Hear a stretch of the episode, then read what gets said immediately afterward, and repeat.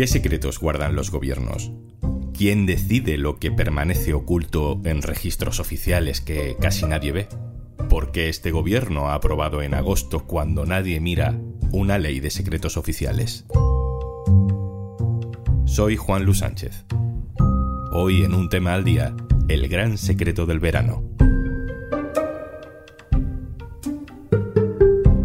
Una cosa antes de empezar. Hola, soy Ignacio Escolar, director del diario.es.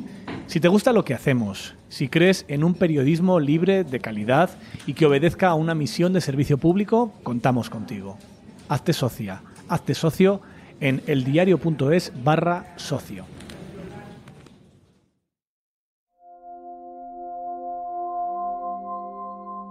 El 1 de agosto, a lo mejor tú estabas en la playa o en un festival de música o de camping, el gobierno se movió con sigilo para dar luz verde a una ley que casi pasa desapercibida.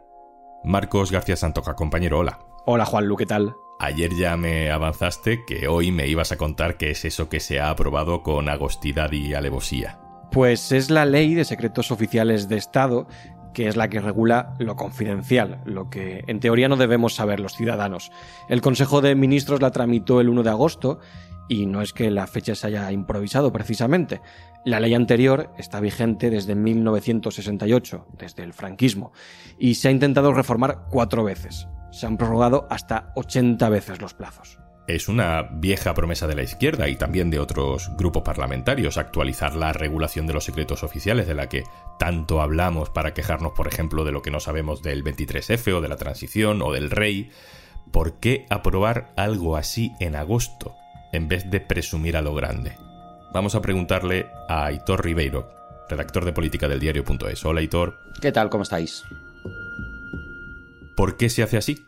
¿Por qué se ha hecho en agosto? Bueno, básicamente el Partido Socialista, el gobierno, ¿no? Eh, tiene un compromiso eh, con la democratización de la ley de que regula los secretos oficiales en España, pero es que además es una de las condiciones que eh, reiteradamente ha puesto el PNV para apoyar parlamentariamente al, Ejecutivo. No solo el PNV, pero especialmente el PNV. El, problema que hay es que en el seno del PSOE hay una importante contradicción eh, a, la hora de abordar esta ley. ¿no? Por un lado, digamos que tienen esa pulsión, ese compromiso histórico ¿no? de, de aprobar una ley que sea homologable a la del resto de países con los que España suele compararse, pero por otro, dentro del PSOE siempre ha ha existido también la necesidad de proteger eso que se llaman las políticas de Estado, ¿no? Y eso a veces consiste en ocultar a la opinión pública la verdad sobre lo que hacen o han hecho diferentes aparatos del Estado, desde las fuerzas y cuerpos de seguridad de eh, la policía, la Guardia Civil, etcétera, hasta los servicios de información, incluso los acuerdos comerciales que se puedan alcanzar con países poco recomendables. La impresión que da es que la vía intermedia que ha encontrado el ministro que ha estado encargado de pilotar este proyecto legislativo, que es el ministro de la Presidencia, Félix Bolaños, ha sido la de hacerlo en agosto y por la vía de la urgencia para buscar un proceso que tenga poca publicidad y también la menor injerencia externa posible. El Consejo de Ministros le ha dado luz verde a un anteproyecto de ley. Eso significa que todavía esto tiene que pasar por el Congreso de los Diputados. Pero no sé si haber elegido agosto, Aitor, tiene que ver con el contenido de la ley. ¿Qué tiene de relevante? ¿Qué tiene de polémico? A ver, una ley de secretos oficiales siempre va a ser polémica.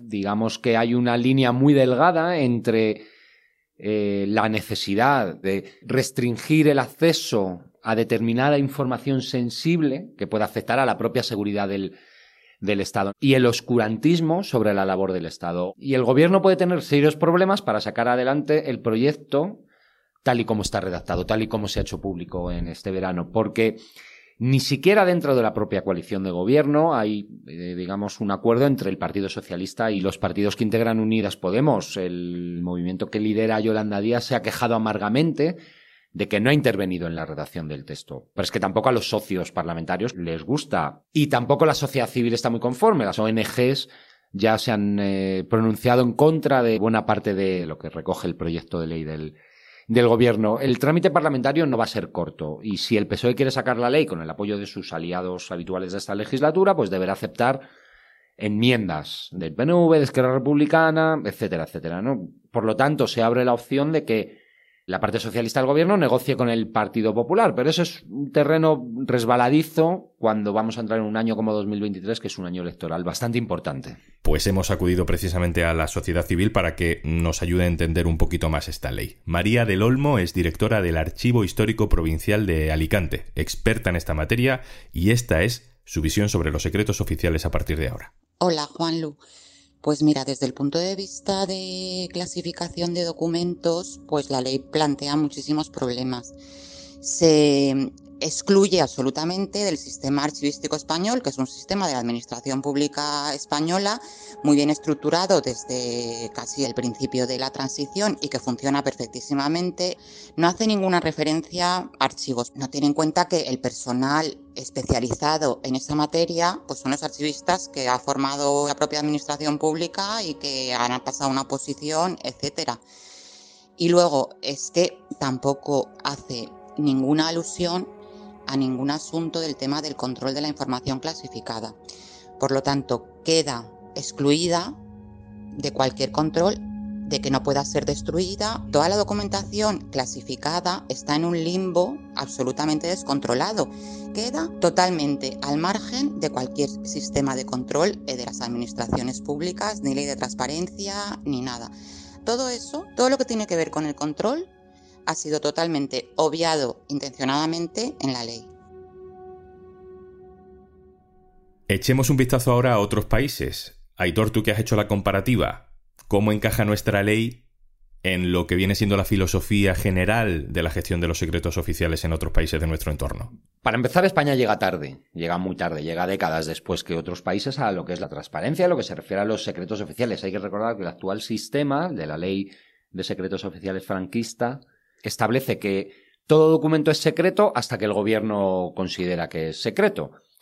Ahora se va a un sistema de plazos como el que existe en otros países, en virtud del cual se desclasifican automáticamente los documentos al haber transcurrido un tiempo que está tasado en función del grado de confidencialidad que se le ponga.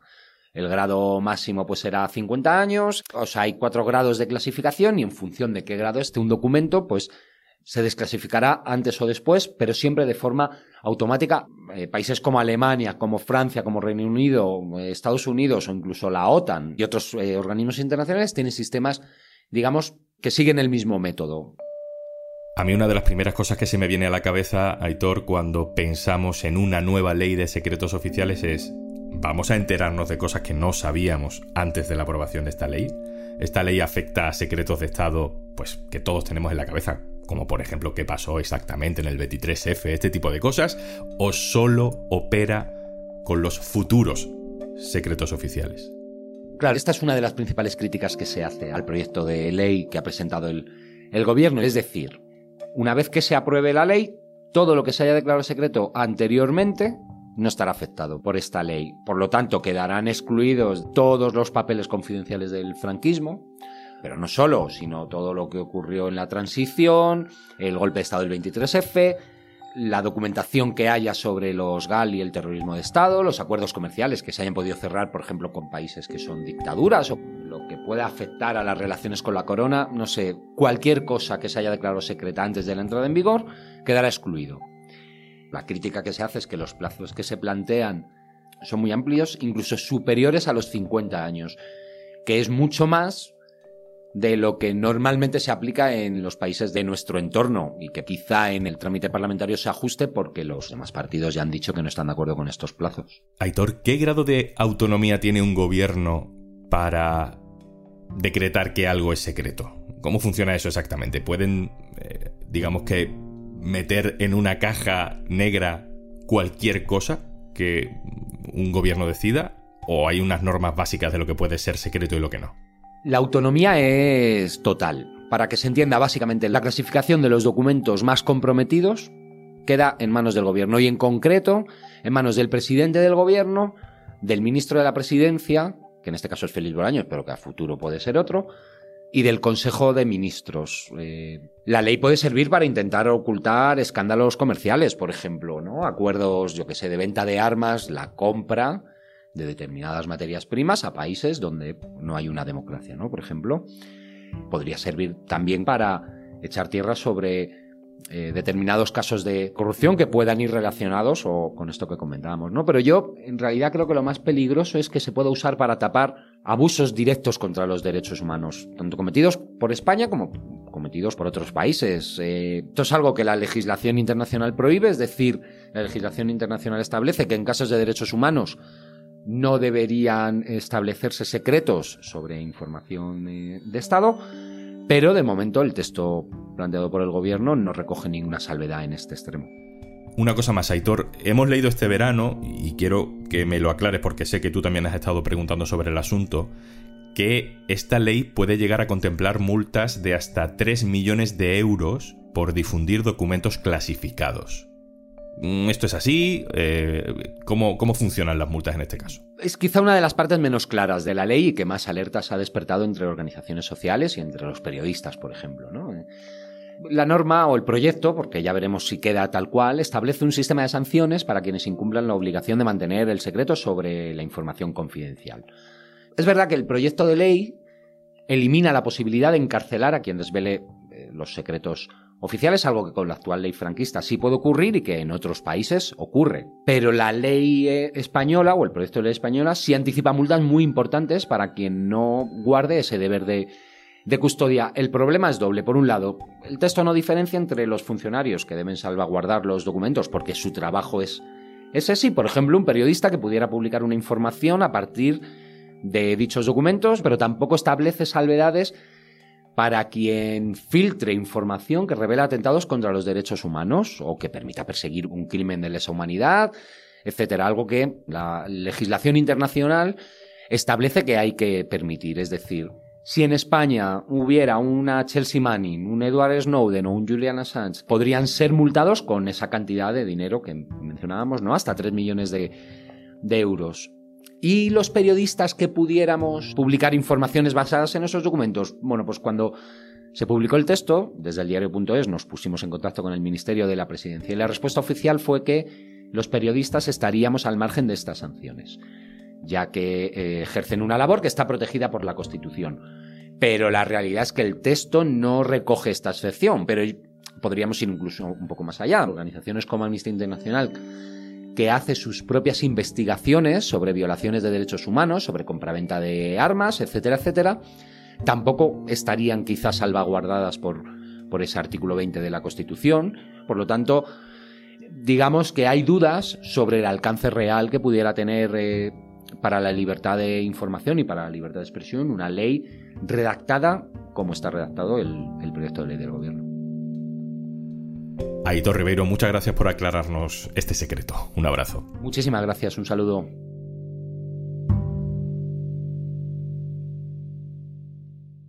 Y antes de marcharnos... Estábamos intentando que el verano fuera infinito y que las vacaciones duraran para siempre, pero no lo hemos conseguido. Lo siento.